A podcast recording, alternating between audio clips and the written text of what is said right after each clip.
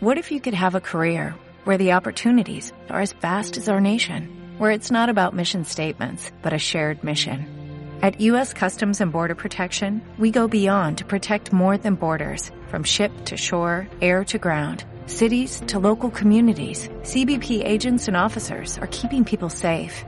Join U.S. Customs and Border Protection and go beyond for something far greater than yourself. Learn more at cbp.gov/careers.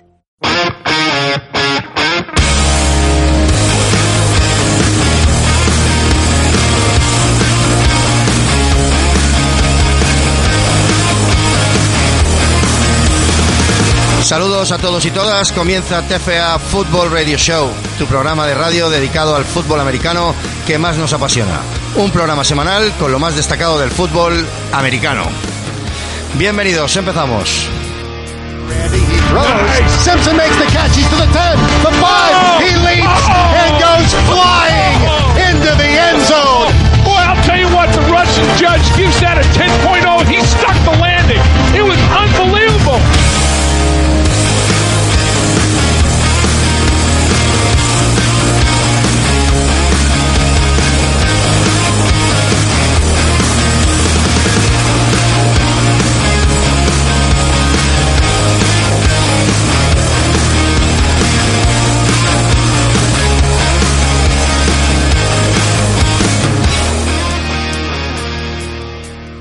Muy buenas a todos y todas, bienvenidos, bienvenidas al TFA Radio Show, vuestro programa de fútbol americano que emitimos desde aquí, desde Titoyeta Radio, en Mallorca, en el pueblo de Algaida. ¿Qué tal, Juan? ¿Cómo estás? Muy bien, encantado de estar otra vez con vosotros aquí en esta bacanal de, de Balls que ya estamos viviendo. Último programa del año, del 2018 que se nos va, entre el 2019, y esperamos que sea mejor que este que hemos vivido, que seguro que lo puede ser, siempre puede ser mejor. Siempre, siempre mejor. Pues eh, tenemos eh, contenido de locura, como siempre en estas fechas, con un montón de información relacionada con el fútbol americano, en especial en la NCA y el tramo final de la NFL.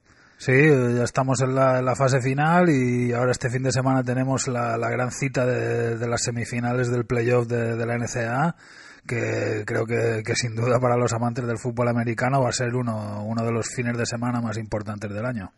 Eh, de la Liga Española, eh, pues bueno, con el parón de Navidad. Sí, eh, la gente estará comiendo turrón y, y esas cosillas y, luego, y tal. Luego habrá que entrenar más fuerte para quemar esas calorías extra. Los, los líneas están haciendo un poco de, un poco de cuerpo. Sí. Bueno, luego, si lo llevan bien y tal y no, no, les sufre la resistencia, les va a ir bien para tener un poco más de peso, que eso siempre va bien en la línea. Sí, siempre hace falta. Um, pues ya sabéis que la segunda, la tercera semana de enero empieza la Liga Española, así que ya en el próximo programa estaremos hablando un poco de, de cómo está configurada la liga y los partidos que nos esperan. Vamos con las bowls, la Bash Bowl, que en estas fechas nos encanta, nos vuelve locos. ¿Y qué? ¿Qué tenemos por ahí? El día 21 vivimos una serie de partidos interesantes, en concreto la Bahamas Bowl y la Potato Bowl, donde Florida International ganó a Toledo por 35 a 32 y View ganó por 49-18 a Western Michigan. ¿eh? Sí, los resultados ya lo dicen todo. El partido de, Florida Internacional contra Toledo fue bastante divertido. Los, los Golden Panthers dieron, dieron un poco la sorpresa. Toledo en principio era el favorito.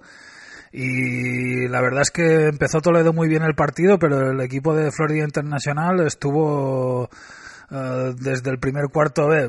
La verdad es que la primera anotación viene por un error de Special Teams de Florida Internacional que, que, Toledo aprovecha y convierte en touchdown y a partir de ahí fue un poco la pelea de, Toledo para intentar aguantar el resultado y Florida para darle la vuelta y finalmente lo consiguieron y la verdad es que, que, la imagen de, los, de los Golden Panthers fue bastante buena en esta, en esta Bahamas Bowl. Um, jugadores a destacar en el Bahamas Bowl, pues uh, probablemente eh, Peters, el quarterback que se marcó 264 yardas, el jugador de segundo año de los Toledo. Sí, es un jugador con bastante futuro. Sus buenos números no le bastaron, no le bastaron para llevarse para llevarse el partido, pero es un jugador que seguramente veremos el año que viene otra vez de titular con estos con estos Rockets de Toledo y con un futuro prometedor. Es un es un pocket passer bastante eficiente. Eh, Toledo está haciendo una buena temporada este año. Eh, el que ha hecho unos buenos números ha sido el freshman de los View, los View Cougars, que se marcó un 100% de pases completos, 18 pases completos de 18 intentados, 70 yardas fue el pase más largo, 317 el total de yardas y un rating de 321. Increíble, ¿Eh? son, son, números que... Ya ha hecho una gran temporada porque el tío está haciendo unos números espectaculares con tan solo tres intercepciones a lo largo de toda la temporada pero menuda manera de acabar la temporada. ¿eh? Sí, un partido con un, con un 100% de completados. Eh, no sé cuántos partidos habrás visto en tu vida, pero este debe ser el primero o el segundo en el que ves a un quarterback no fallar ni un solo pase en todo el partido. Hombre, en 32 años que llevo ya siguiendo este deporte. no, tengo recuerdo de haberlo visto nunca. No, espectacular. Y además ya nos ha acostumbrado este quarterback de primer año uh, en esta temporada hacer unos grandes números, una gran, una gran campaña. Yo creo que se le espera un futuro muy prometedor. además es un jugador con buen tamaño y con unas medidas de, de pocket passer profesional y supongo que, que lo veremos pronto jugando los domingos también. Zach Wilson, anotarlo porque seguro que en los próximos años eh, oiremos hablar más de él, si no se le trunca la carrera, si no se le cruza algún cable, que siempre puede pasar. Sí, no, son gente joven y queda mucha, queda mucha carrera por delante todavía. Pues victoria para los View por 49-18 en la Potato Bowl. Después el día 22 vivimos tres bowls en las cuales destacar eh, la, la Birmingham, por ejemplo, donde Wake Forest ganó por 37 a 34 a Memphis. Sí, fue otro de los partidos más interesantes de, lo que llevamos visto de Bulls. Fue un partido bastante divertido. El, ataque potentísimo de Memphis eh, esta vez no contaba con, con Henderson, el running back titular, que, que ya no, no, va a jugar más para Memphis, ya, ya está encarando el draft de la NFL. Pero Wake Forest en todo momento supo mantener ahí al ataque de Memphis a pocas anotaciones y al final también supieron meterse en el partido y llevárselo. Memphis podía haber ganado el partido con un field goal al final, pero fallaron el field goal y, la victoria para, para los de Carolina. Wake Forest 37, Memphis 34. Luego está la Armed Forces Bowl, que no hubo, no, fue un paseo para la Army. 70 a 14 le metieron a Houston. Luego en la General Bowl, Troy ganó a Buffalo por 42 a 32. ¿Qué tal viste el partido? Sí, este partido también estuvo bastante más divertido. Buffalo es un equipo de los que este año había jugado bien durante toda la temporada, luego ha llegado al final de temporada, se ha quedado sin poder ganar su conferencia y también se han quedado sin, ganar la Bowl que, han podido jugar este año el juego de Troy uh, fue, fue algo mejor que, que, el de Buffalo, un poco más serio, aunque Destacaría también en Buffalo que su quarterback también es un jugador que, me gusta mucho, aunque poco pudo hacer con, con el partidazo de, de Sawyer Smith, el, el quarterback de cuatro, Troy. Cuatro touchdowns de pase para 320 yardas y un porcentaje de 70% de compresión de pase. Espectacular.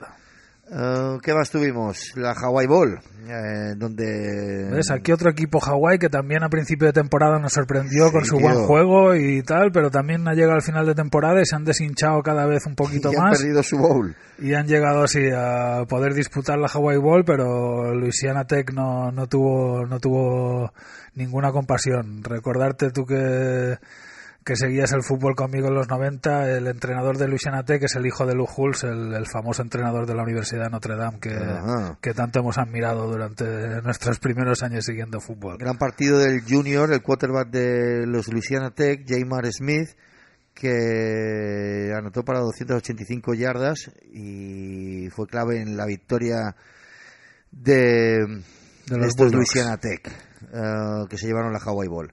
Ayer vivimos la First Responder Bowl con el partido entre Boston College y Boise State que lo suspendieron. Sí, cancelado. Empezó el partido. La verdad es que Boston College estaba dominando el encuentro bastante fácil pero tormenta eléctrica y al final primero se, se retrasó el partido y al cabo de, de, media hora o una hora sin poder reemprenderlo, pues lo suspendieron definitivamente. Pues nos quedamos sin campeón de la First Responder Bowl. Sí, así, lo que te ¿eh? comentaba No además se esta mañana, esto, como, ¿eh? como el Ball Bash este eh, también están muy ligados al, al horario de televisión, yo creo que en cuanto vieron que no podían seguir con el programa televisivo del día, pues decidieron suspenderlo. Pues que lo jueguen a las 5 de la mañana, tío. ¿sabes? que no nos dejen sin un partido. Esto es a punto de acabarse y encima nos cortan partido. y un partido que, que tenía buena pinta en principio. ¿eh? Imperdonable, imperdonable. Estas inclemencias del tiempo. Quick Lane Bowl. Minnesota ganó a Georgia Tech 34 a 10. Sí, no, no dieron mucha opción tampoco y, y los y los Minnesota que, que se llevan la victoria para la Big Ten y otra derrota de la ACC. Veremos al final también de, de todas las balls, seguiremos lo del lo del campeonato de, o sea, la, la lista de, de los campeones por, por conferencias que que en la que veremos quiénes, quiénes son las, las conferencias que más partidos han ganado de Star Wars con respecto a sus rivales. Pues victoria de los Golden Gophers sobre los Yellow Jackets por 34 a 10 y destacar la gran actuación del running back de primer año, Mohamed Ibrahim, que está haciendo una grandísima temporada y como hablábamos antes, pues una manera espectacular de darle la guinda en el pastel de la campaña con el mejor partido de su de, de toda la temporada regular, la termina con con un partido con 10 224 yardas. Increíble. ¿eh? Nada mal. Fue clave el- el- el- la actuación del, del running back Mohamed Ibrahim. ¿Qué más? Ah, la Chesit Bowl. California perdió 7 a 10 en el overtime con TCU. Qué partido de partido defensa, con ¿eh? prórroga de confesarte que, que- que no he visto el partido porque esto fue ayer noche y tal y aún no he tenido tiempo de, de ver el diferido, pero bueno, me lo apunto para hoy porque este es un partido que, que tiene que ser de, de cuchillo entre los dientes. Un, un 7-7 durante todo el partido y al final vencieron en la prórroga los, los TCU. Programa patrocinado por TFA Sports, todofutbolamericano.com. Y bueno, eh, aún nos quedan partidos eh, por ver. Eh, tenemos, por ejemplo, esta noche, bueno, hoy se, se ha jugado esta tarde la Independence Bowl, pero por motivos de no hacer spoiler y que los que veáis partidos así en diferido, nos queremos quitar el gusanillo de ver las cosas en semidirecto. Semidirecto, que me encanta esa. Eh, sí. Eh, Temple se, se ha enfrentado contra Duke a las siete y media y apenas hace una hora termina el partido, así que eh, ya lo podréis ver en, en vuestro semidirecto y ya lo comentaremos en el próximo programa. Sí, y ahora en unos tres o cuatro minutitos empieza el, el segundo el segundo plato del día. El Pine Stripe Bowl, el de- entre Miami y Wisconsin Badgers, que mientras estemos emitiendo el programa se estará se estará jugando y después a las 3 de la mañana eh, tenemos el- la Texas Bowl entre los Baylor Bears y los Vanderbilt Commodores. Sí, ya son partidos de algo de algo más de, de caché que lo Sí, que hemos visto a estas días. alturas de las navidades es cuando empezamos a ver bowls de gran caché, como tú decías. Sí, esta semana ya son, son equipos de, de más alto nivel que, que no todo lo que hemos visto esta, estas semanitas previas. Mañana no os perdáis el partidazo que hay a las siete y media en Nashville, en la Music City Bowl, donde se enfrentan Purdue, que ha hecho una grandísima temporada, contra los Auburn Tigers. Sí, es que el, el calendario de mañana es algo que, que es increíble, porque tenemos primero este Purdue contra, contra Auburn, que, que van a saltar chis, son dos equipos de, de un nivel bastante parejo y es un buen duelo para ver cómo, cómo está la Big Ten contra la SEC. Y por otro lado, después en la Camping World Bowl, a partir de las once y media, uf, el partidazo, uno de los partidazos de las Bowl de este año, que, que es el que enfrenta a los Mountaineers de West Virginia y a los Orange Men de Siracusa, que el número 16 contra el 20 me parece un partido increíble. llamada la World Bowl, la Bowl Mundial, que se juega en Orlando a las once y cuarto.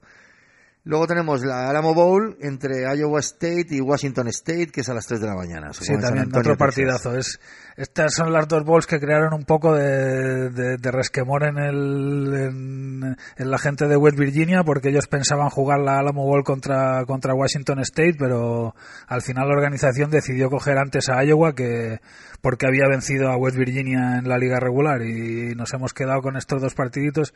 Sigo pensando que el West Virginia Washington Washington State hubiese sido más bonito que, que este Iowa. Pero bueno, los Iowa State Cyclones son un equipo que, que este año ha dado muchas sorpresas y, y que, ¿por qué no?, puede dar también un espectáculo buenísimo contra, contra unos Cougars que no pueden fiarse.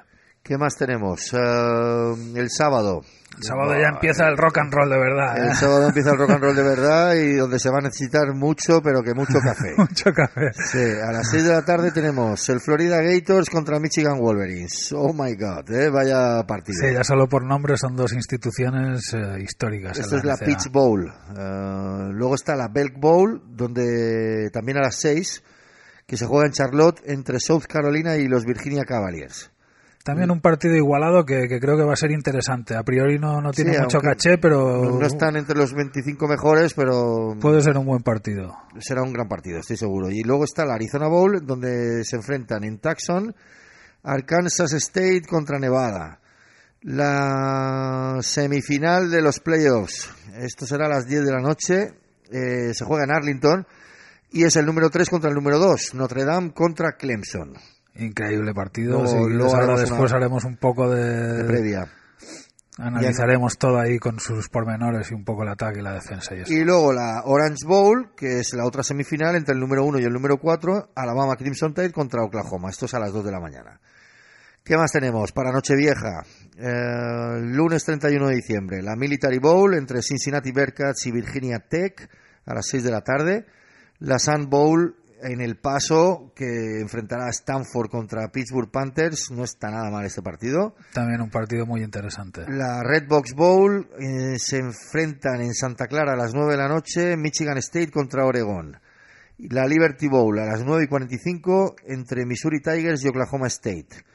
La San Diego Holiday Bowl entre Northwestern Wildcats contra Utah Utes a la 1 de la mañana.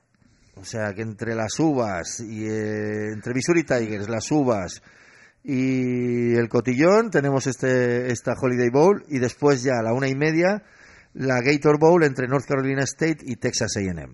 Un, un, un, un menú de Nochevieja que inigualable, vamos. Eh, Sí. Solo superable por, por el menú que tenemos día uno que... El día 1 de Que es enero, increíble. atención porque pff, aquí también se va a necesitar café. Es- tenemos el, la Outback Bowl en Tampa Bay a las 6 de la tarde Mississippi State contra Iowa Hawkeyes, en la Fiesta Bowl que se celebra a las 7 de la tarde en Glendale entre LSU y Central Florida. Nada. Esos son los imbatidos. Sí, a ver si LSU le rompen el, el rollo o no. La Citrus Bowl entre Kentucky y Penn State, también a las 7 de la tarde. También un partido muy, muy atractivo entre dos equipos que, que no suelen estar igualados y este año pues pueden dar un buen espectáculo. Y ya luego, para poner la puntilla, la Rose Bowl y la Sugar Bowl. En la Rose Bowl, en Pasadena, a las 11 de la noche, Washington Huskies contra Ohio State. Y en Nueva Orleans, a las 2 y 45 de la mañana, Texas Longhorns contra Georgia Bulldogs. En fin, poco más se puede pedir para, para estos días de vacaciones. Eh, fútbol por un tubo. Y luego ya esperamos al 7 de enero, donde se celebrará el Campeonato Nacional con los vencedores de las dos semifinales que vamos a analizarlas. ¿Qué? ¿Cómo ves el partido entre Notre Dame y Clemson? Empezaremos por Notre Dame y Clemson, si te parece, y en fin, eh, dos equipos que, que presentan un juego que, que no es tan diferente como, como en otras ocasiones. Si bien Clemson es un equipo que, que se mueve mucho mejor en el juego aéreo, sobre todo con la llegada de Trevor Lawrence, el, nuevo quarterback que, que ha revolucionado un poco el ataque de este equipo que estaba más acostumbrado a un ataque, un ataque dual threat. Aquí tenemos un pocket passer, pero que además también, si tiene que salir corriendo, pues, pues no tiene problemas. Eh, por parte de Notre Dame, eh, el quarterback es Ian Book, que empezó la temporada como reserva, al final se hizo con el puesto en detrimento de Brandon Wimbush y también es otro jugador que, que ha cambiado un poco el ataque del equipo, dándole mucha más seguridad en ataque. Hay un dato bastante importante que es que Clemson permite 13 puntos por partido mientras que Notre Dame permite 17. Pero hay que tener en cuenta que al principio de temporada Notre Dame estaba recibiendo más puntos de los que recibió a final de temporada. Eh, han, ajustado muy bien esa defensa y Realmente son dos defensas bastante, bastante poderosas y, y es que cualquier equipo que, que gana, que metiendo más de 14 o 15 puntos se pueda permitir ganar todos los partidos, eh, eso es que, que la defensa es bastante potente, claro.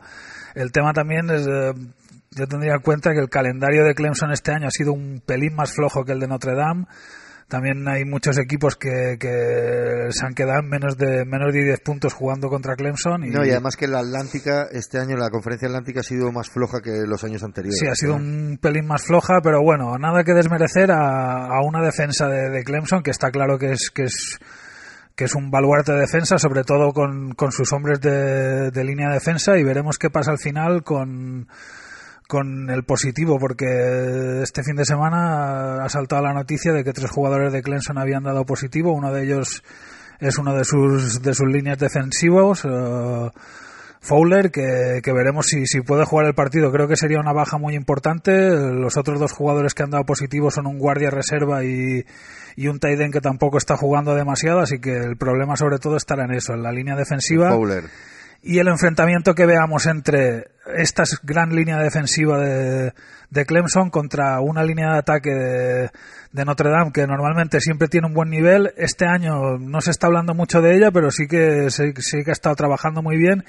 Y por el lado contrario tenemos uh, una línea de ataque de Clemson que se va a enfrentar a un front 7 de, de Notre Dame muy muy bien preparado y quizás la línea de ataque de Clemson sea uno de sus puntos débiles este año en el que en el que pueden flojear un poco y, y podría ser lo que le diese una oportunidad a, a Notre Dame que, que de todas formas eh, en todas las predicciones se les da una derrota entre 10 y 14 puntos. Uno de los puntos flojos para Notre Dame comparando con Clemson sería la, la equi, equi- ¿cómo se dice? Equitatividad.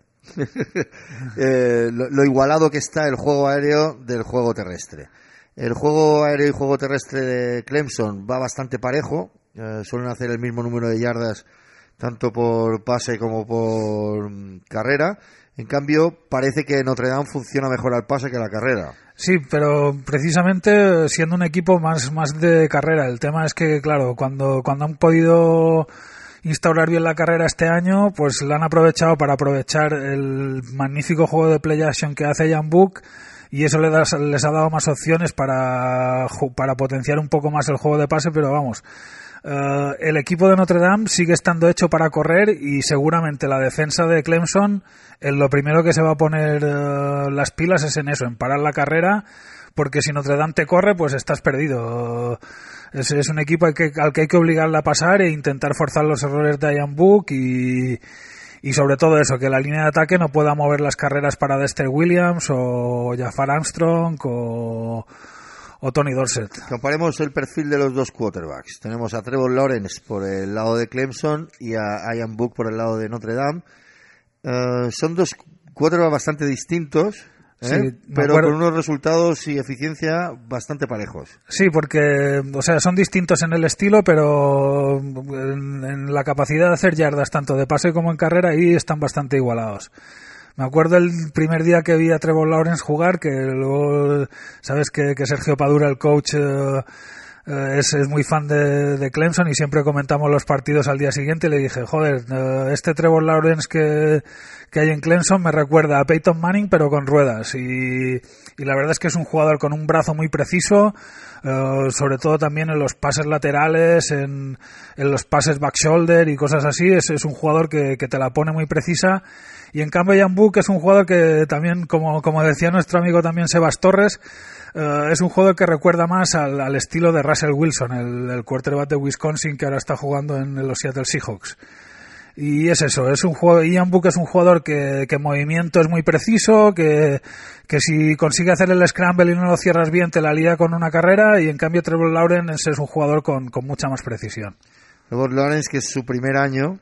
¿Eh? Sí, ha sentado, él ha llegado desde, lo vimos el año pasado jugar varios partidos en el high school y ha sido llegar y en dos partidos ha, ha sentado a, a Kelly Bryant en el partido, en el banquillo, perdona. Eh, esperemos a ver qué, qué partido hará Trevor Lawrence, aunque nos ha acostumbrado durante la temporada en hacer algunos partidos casi rondando las 400 yardas, Sí, está claro. superando las 300 en varias ocasiones. El problema más grande que va a tener es eso, Y, aguanta. perdona, y, y- y siempre superando el 100 de rating. O Sí, sí.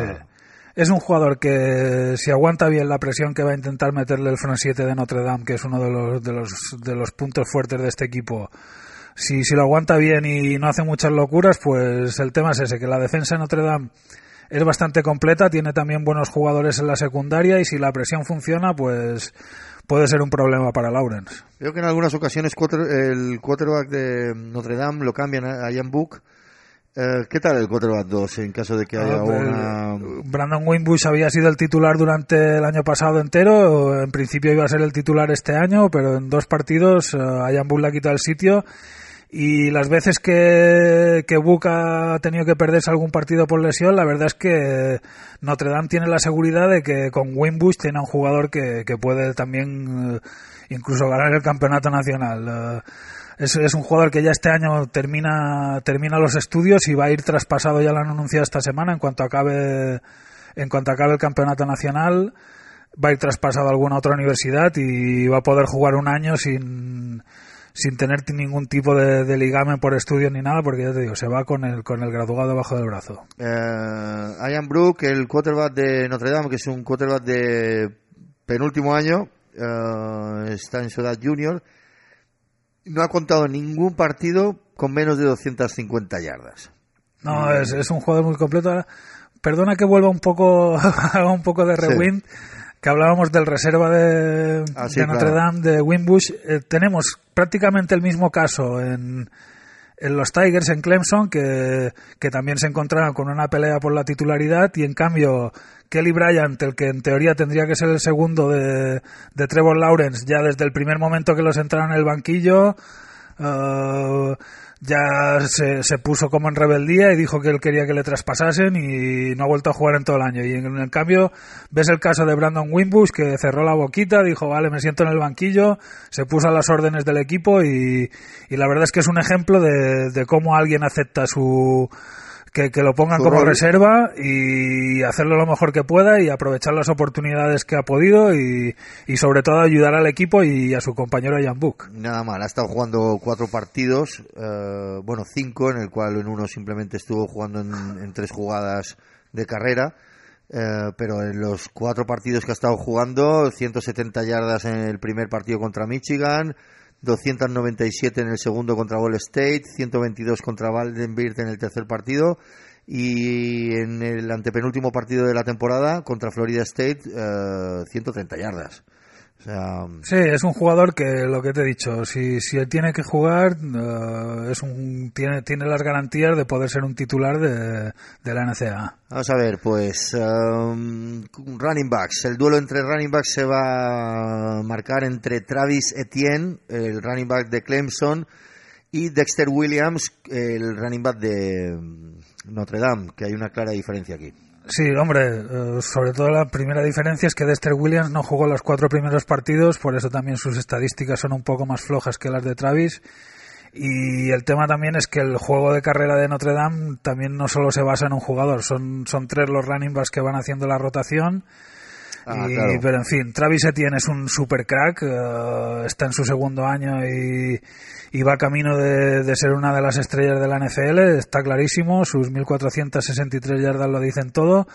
Pero bueno, como te he dicho, sobre todo yo creo que la línea de ataque de, de Notre Dame está un puntito por encima de, de, la de Clemson y ellos son los que van a tener que hacer uh, que, que se abran los huecos para estos running backs y no, o sea, desde Notre Dame confío bastante en, en, el trabajo de Dexter Williams y lo bien está claro que, que Travis Etienne es un super crack y la primera, la primera prioridad de, del front 7 de, de, Notre Dame va a ser pararle. Eh, Dexter Williams es un quarterback, que, eh, perdón, un running back que está en su último año y que le vamos a ver en la NFL seguro. Sí, sí, además tiene, tiene, tiene el físico y las cualidades para, para estar en cualquier equipo de, de la NFL. Los receptores que se destacan para cada para cada equipo sería T. Higgins por parte de Clemson y Miles Booking por parte de Notre Dame. Sí, aquí tenemos dos tíos completamente distintos. T. Higgins es del corte de, de un jugador muy rápido, con mucha velocidad y, y, y muy explosivo. En cambio, Miles Boykin es un jugador más de, de físico, muy alto, con, con, mucha fuerza y más de luchar cuerpo a cuerpo con, con los cornerbacks. Uh, ¿Qué más tenemos? Uh, destacar como defensa, el líder de la defensa de, de Clemson es Clelin Ferrell, y en Notre Dame Tebon Coney, aunque tenemos otros jugadores. Hablemos Sí. primero de esto, si te parece. El tema es que, que en defensa, la línea defensiva de, de Clemson es increíble, con, con Celin Ferrell, que ya has dicho, Christian Wilkins, Austin Bryan y Dexter Lawrence, que es el, jugador junior que, está, está para ser uno de los 15 primeros del draft, pero es el que te he comentado que, que ha dado positivo esta semana. Además, ha sido positivo por, por un anabolizante muscular y veremos cómo termina la cosa. Pero bueno, es el front, es el, la línea de, de cuatro más, más potente que haya visto en la NCA en los últimos 10 años, me atrevo a decir. Eh, en caso de Clelin Ferrell es un defensive end de estos que cuando estás en el ataque es una pesadilla para pararlo. Un Sí. tío que ha conseguido 11 sacks, uno de ellos compartido. Eh, desde el principio de temporada ha demostrado que, que era imparable. Y es un tío que todavía le queda un año más, si no se va al final. Sí, eh, veremos, ¿no? Hora. creo que, que todavía no ha anunciado que va a hacer. los que sí que ya salen son el senior Christian Wilkins y, y luego el, también Brian Austin, pero Dexter Lawrence, que es el que ha dado positivo, y Ferrell todavía no han anunciado si este año van, van a pegar el bote a la NFL. Bueno, ¿qué más? ¿Qué más destacamos de este partido? Hombre, eh, poco más que hablar. Si quieres ya pasamos al siguiente. Lo, lo- lo que hemos dicho ya es la base. Eh, Creo que, que sobre todo se va, a- se va a dirimir el partido en, en las líneas, como siempre, y, y en, el, en el- lo que puede hacer la línea de defensa contra la línea de ataque de, de Clemson y lo que puede hacer la línea de defensa de Clemson contra la línea de ataque de, de Notre Dame, a ver si consiguen eh, secarles o, o pararles. Pues este sábado, ¿eh? Este sábado... eh, A partir de las 10 A partir y- de las 10, Clemson Notre Dame, partidazo semifinal de los playoffs del Campeonato Nacional de la Liga Universitaria de Fútbol Americano. Venga, vamos a ver qué tal el Alabama Oklahoma cómo se presenta. Visita nuestra web todofutbolamericano.com. Balones, cascos, hombreras, botas, guantes, todo lo necesario para jugar a fútbol americano. No olvides visitar nuestra sección NFL y nuestro blog donde encontraréis todos los podcasts de este programa de radio. todofutbolamericano.com. Pues eso, Alabama, Oklahoma, el otro partido de estas semifinales de los playoffs de la NCAA, donde Oklahoma se metieron en el último momento en esta posición, en el número 4, ya que era parecía que se iban a meter o Michigan o, O Georgia. o Georgia, y al final, pues la cosa se fue para Oklahoma. Um, ¿Podrá Lincoln Riley con Nick Saban?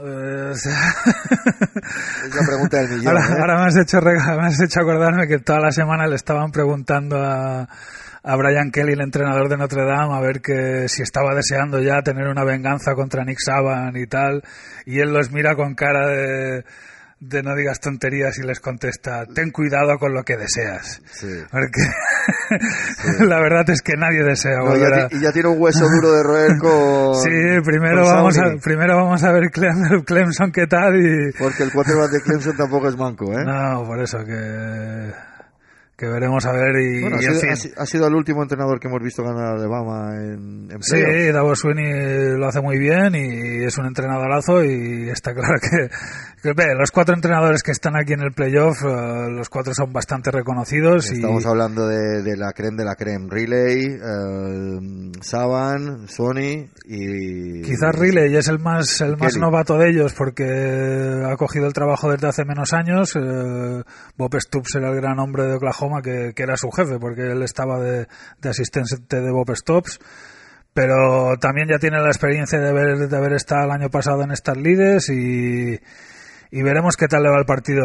Es, es el entrenador más joven, es- tiene 35 años Lincoln Riley. sobre Nada todo mal, ¿eh? para sobre todo para mí creo que la clave va a ser en cómo consiguen cimentar la defensa Oklahoma para, para intentar parar el, el juego de ataque de Alabama. Además, creo que, que en, en ese punto, sobre todo en, en el montón de anotaciones y el montón de yardas que le hacen cada partido a Oklahoma, es en donde va a tener el problema, el problema más grande. Pues venga, analicemos cómo se presenta el partido. Oklahoma anota más puntos por partido que Alabama, dos puntos más. Sí, pero es ¿Eh? eso. Que... No está nada mal. Y- Oklahoma es uno de los equipos más anotadores de la liga, pero, Pero es este uno de año, los que más este le año- anotan. Además, este año junto a Alabama no parece tanto porque como Alabama también ha sido un equipo que explosivo, mucho más de lo que nos tiene acostumbrados.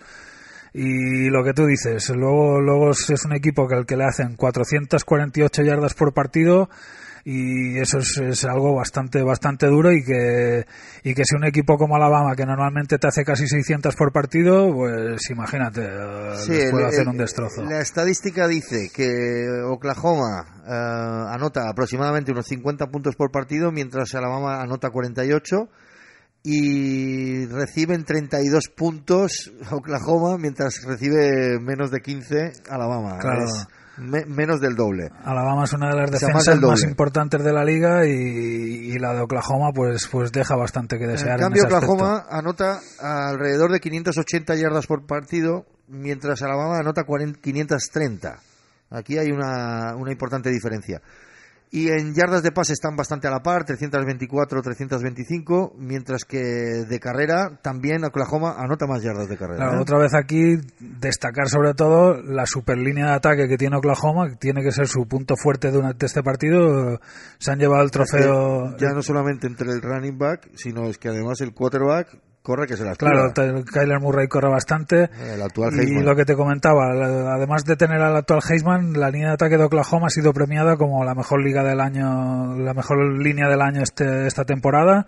Y veremos si, si esa consistencia, sobre todo también de, de sus dos guardias y en la línea de ataque, eh, jugadores como, como Drew Samia o Ben Powers, que, que son líneas de ataque importantísimos para, para este equipo de Oklahoma, a ver si consiguen eh, poder, poder pasar el front 7 de, de Alabama, que es de los más potentes de la liga, y en lo que creo que este año tienen un, pelín más de, menos de, más de desventaja Alabama, es en su secundaria, que, que quizás sea el año que tienen una secundaria más joven y, y por lo tanto con menos experiencia. Aquí hay dos cosas muy clave, yo creo. Una es eh, la capacidad que tenga la defensa de Oklahoma de reducir el número de yardas que está recibiendo por partido. Sí, también mirar muy bien el partido que hizo Georgia contra, contra Tua Tagovailoa para intentar imitar lo que hicieron, para limitarlo de la forma que lo limitaron.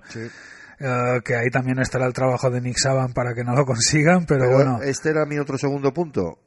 ¿Jugará Tagovailoa al final? sí, va a jugar, va a ser ¿Eh? el Porque titular. lo, vi- lo vimos ahí tocadete en la celebración de, de los premios de la ESPN. Sí, está, está entrenando ya con, con toda normalidad y va a ser el titular, pero bueno, lo que hablamos. eh, el Alabama siempre también va a tener en la manga el as de, de Jalen Hurts, que, que ya viste cómo el otro día salió y revolucionó el partido y, y por qué no puede volver a pasar en esta semifinal. Después tenemos a Khalil Murray, que ya hemos hablado de él, el actual Heisman, que se lo quitó en el último momento a Tua Tagovailoa.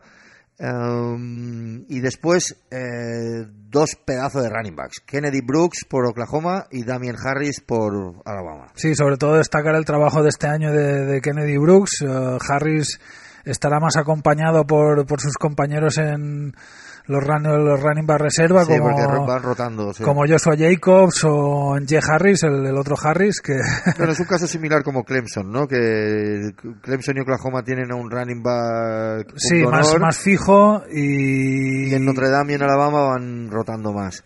Después, eh, receptores. Jerry Jody por parte de Alabama contra Marquise Brown de Oklahoma. Jody realmente es uno de los jugadores que más me ha sorprendido este año. Es un jugador de segundo año que, que ha dado un paso al frente y su velocidad y sus, y sus caches acrobáticos eh, son increíbles. Es, es el game breaker de este equipo. Cada vez que tú consigue ponerlo a las espaldas de, de los cornerbacks, eh, se la suelta y si conectan, pues es touchdown.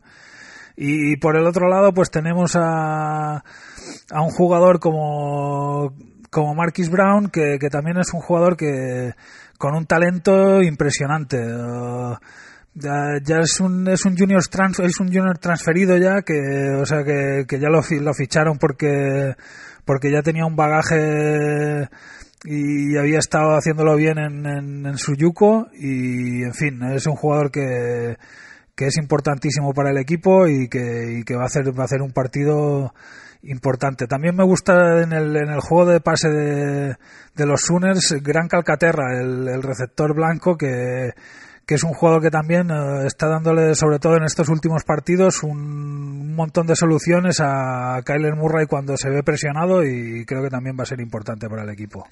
Eh, dos piezas claves en la defensa, eh, aunque hay más. Los dos abanderados de la defensa serían Quinn Williams por parte de Alabama. Claro, que ha sido uno de los defensas del año, se ha llevado un montón de premios este año. Y Kenneth Murray, que tela, ¿eh? Sí, Murray el linebacker, eh, ese es un mid linebacker a la vieja usanza de segundo año.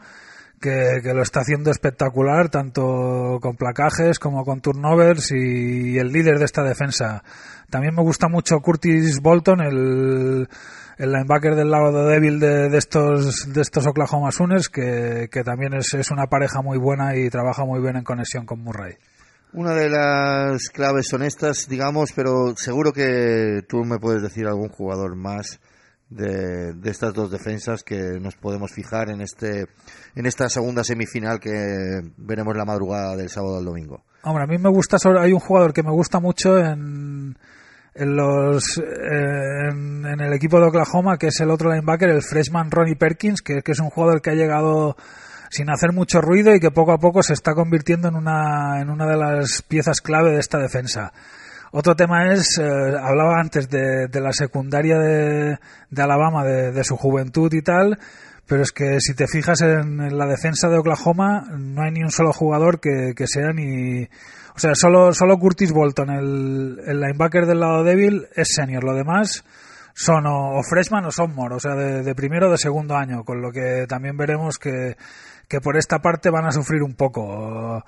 Y en la defensa de, Alabama destacaría también, me gusta mucho el trabajo de Deontay Thompson, el, free safety, que, que es otro jugador que, que, pronto veremos en la NFL, como, como todos estos safeties que vemos que están triunfando ahora mismo tipo Collins, tipo Jackson en Chicago y tipo Fitzpatrick y todos estos uh, jugadores que salen de la fábrica de Alabama para, para deleitarnos todos los domingos en la NFL. Pues veremos cómo estará este enfrentamiento que viviremos el sábado 29 a las 10 de la noche el Clemson Notre Dame y a las 2. Sí, a las 2 de la mañana empieza. Y a las 2 de la mañana, madrugada del sábado al domingo, uh, Alabama, Oklahoma.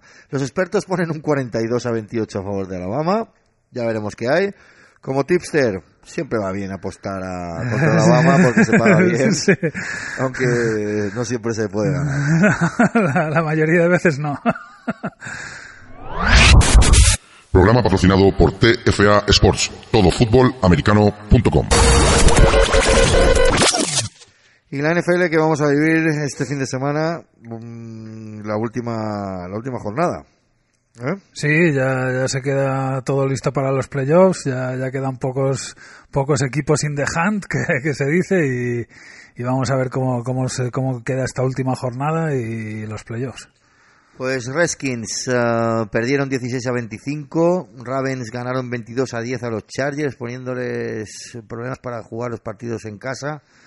Uh, aún no, podrían incluso... meterse incluso estaban peleando para llevarse la división y ellos perdieron, pero también perdió los Chiefs, así que sí. se han no, quedado un poco igual. Se pero... mantiene vivo el tema, uh, ya veremos si se, se, decidirá este, este domingo.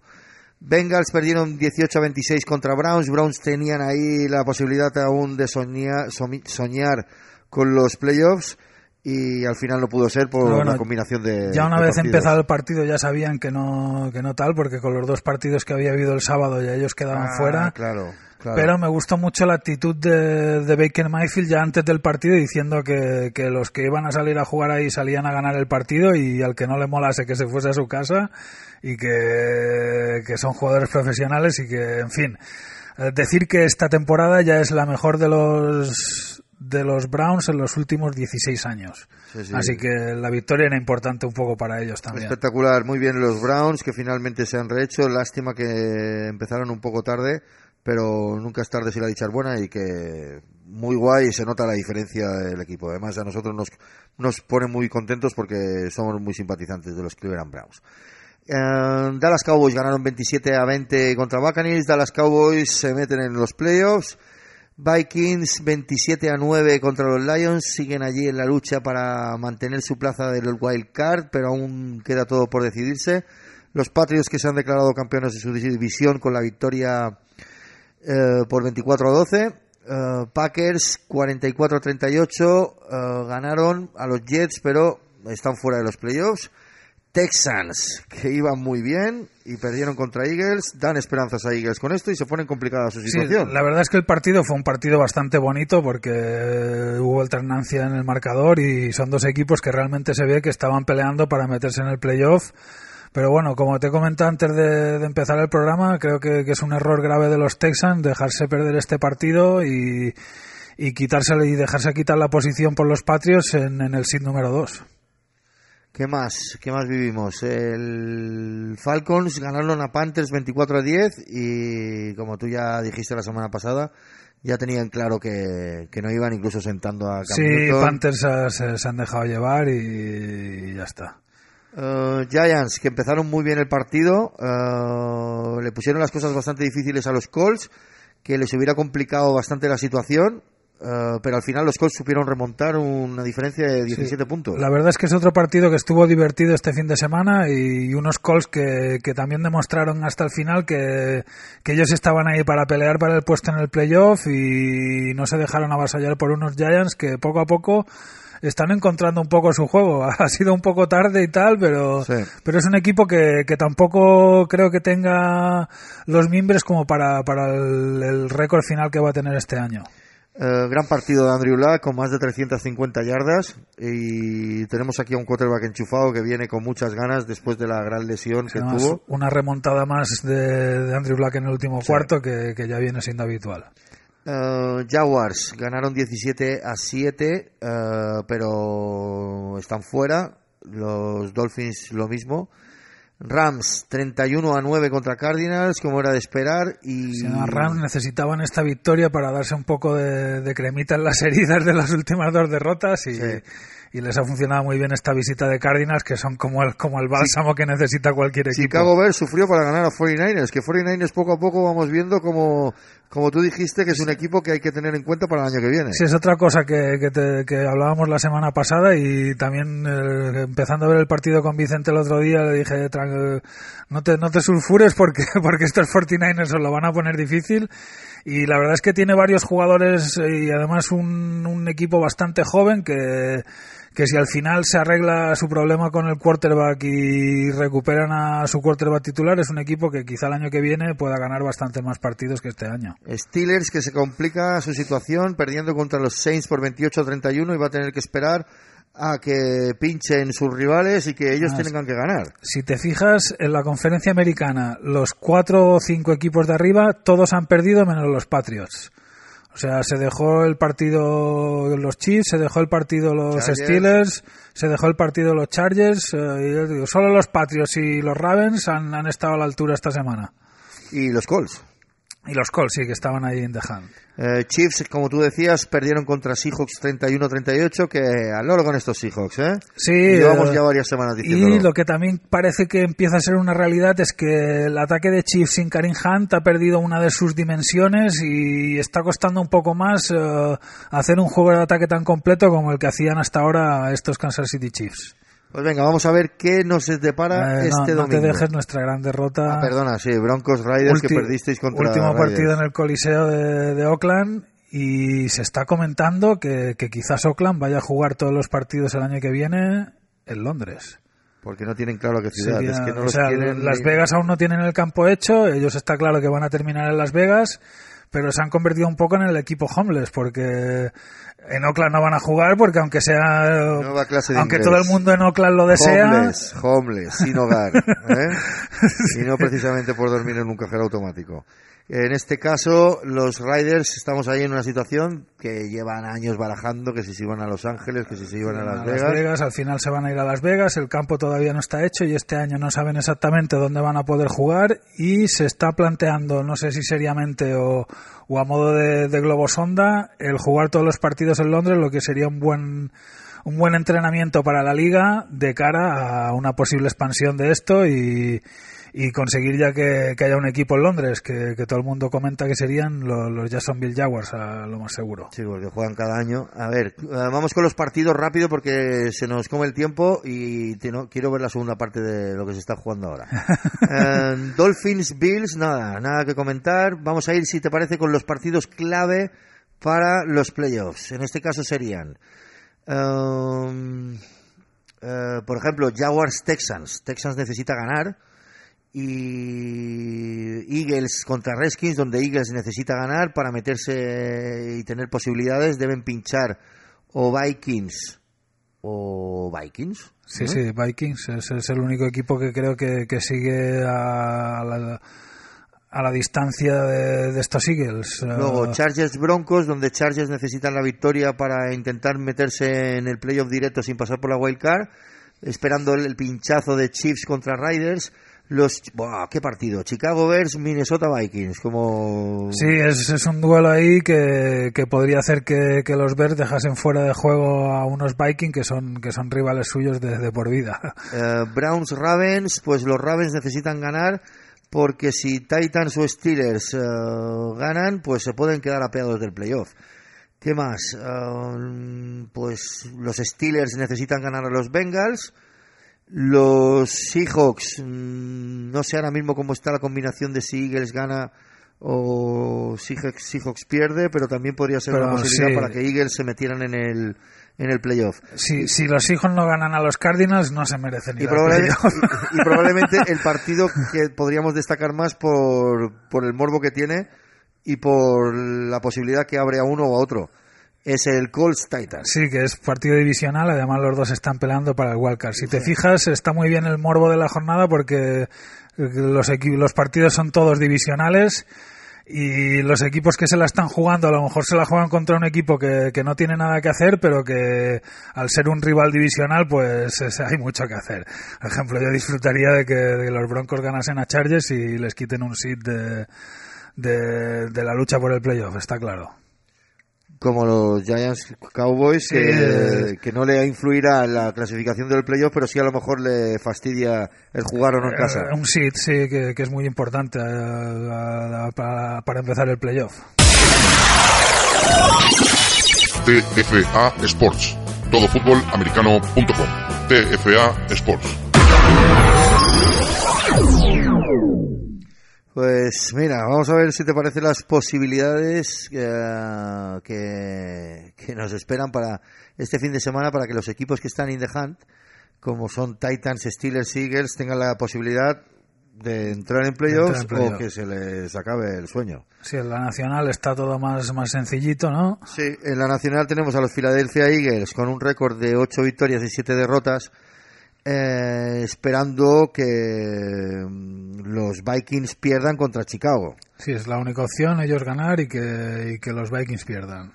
Está claro que Chicago ya no puede luchar, o, o sí. ¿Cómo, cómo está con lo de los Rams? Eh, porque habría la posibilidad, aunque por en cuanto a O sea, récord, Los Bears ganarán a los Rams, eso está claro. entonces los Bears van a darlo todo para, sí, necesitan la victoria y... para, meterte, para meterse como primero o segundo seed de... Si los Rams perdiesen, ellos podrían optar todavía la segunda posición. La uno de los Saints ya, ya queda muy lejos. Entonces, eh, Eagles a quien está mirando realmente es a los Chicago Bears para que ganen, mientras ellos tienen que ganar su partido.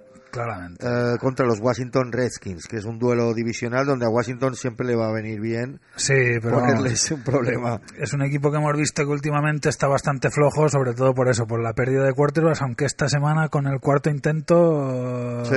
Brooks o algo así creo que se llama, Sí. lo hicieron bastante mejor, aunque no les valió de mucho tampoco. Eh, Redskins ha estado toda la temporada demostrando una irregularidad, aunque Sí. en esas irregularidades siempre te pueden aguar la fiesta.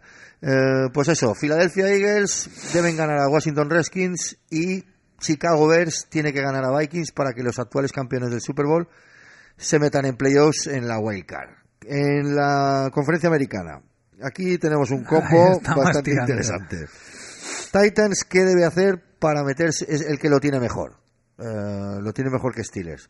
Pero tienen que ganar a Indianapolis Colts que han demostrado hacer un final de temporada Sí, es- espectacular. Es un duelo divisional bastante bastante bueno y, y normal que lo hayan retrasado para el Sunday Night el- este partido. Sí, lo hacen para el Sunday Night, así que el, el domingo nos toca madrugar.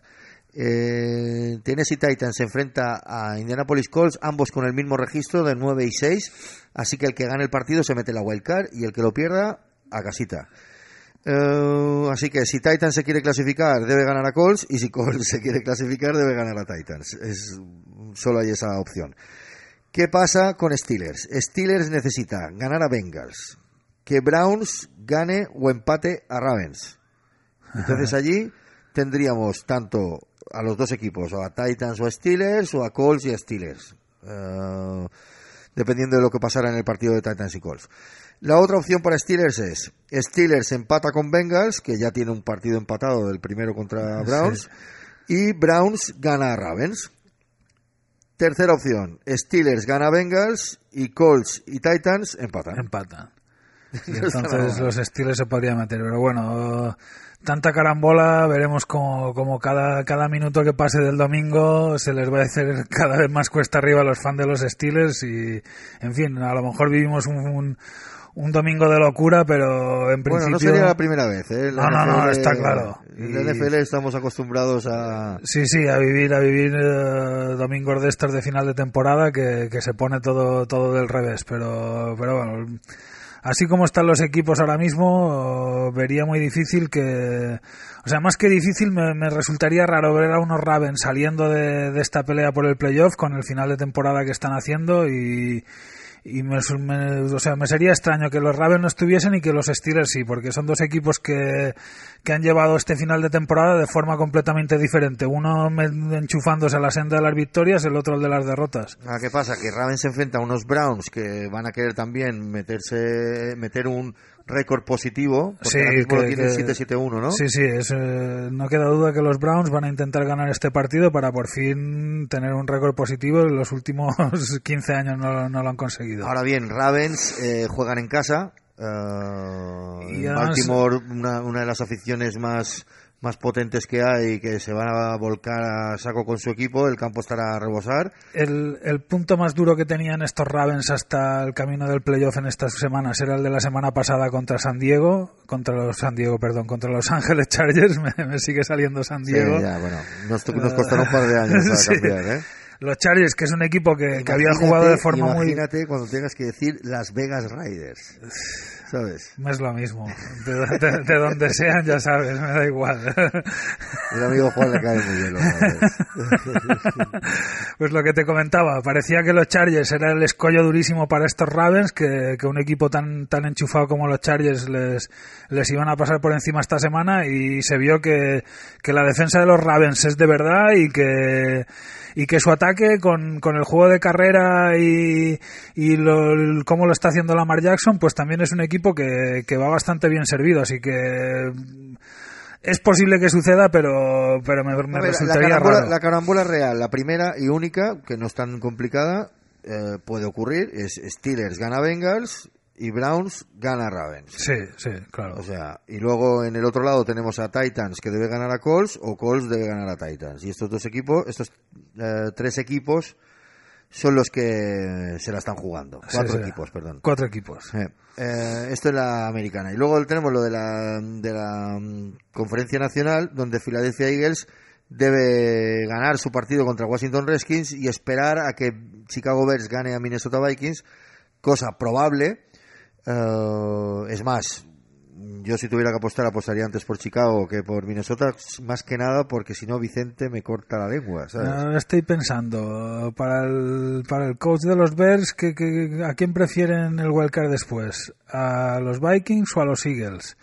Porque lo cierto es que de ellos también depende con quién se van a enfrentar en la, en la primera ronda de playoffs. Si, Claro, claro. si ganan, a, si Ellos ganan a los Vikings, Ellos mismos deciden a quién, le to- quién les tocará. eh, así entre comillas, porque Sí, sí, claro, lo deciden eh. si consiguen ganar a los Vikings, que seguro que se lo van a poner muy difícil para intentar meterse en los playoffs por derecho propio, no porque le dejen los Chicago Bears, está claro. Sí, sí, sí, sí. Pues eso es lo que tenemos. Y luego se juegan en la parte alta, donde para el playoff divisional, que es el que te saltas la primera ronda, ah, tenemos unos Chiefs que aún se lo tienen que jugar. Sí, con los partido. Chargers, los Chargers y los Chiefs todavía, dependiendo de lo que pase esta semana, pueden quedar uno primero o segundo de, de la división y pasar del, del seed número uno al seed número cinco, así de fácil.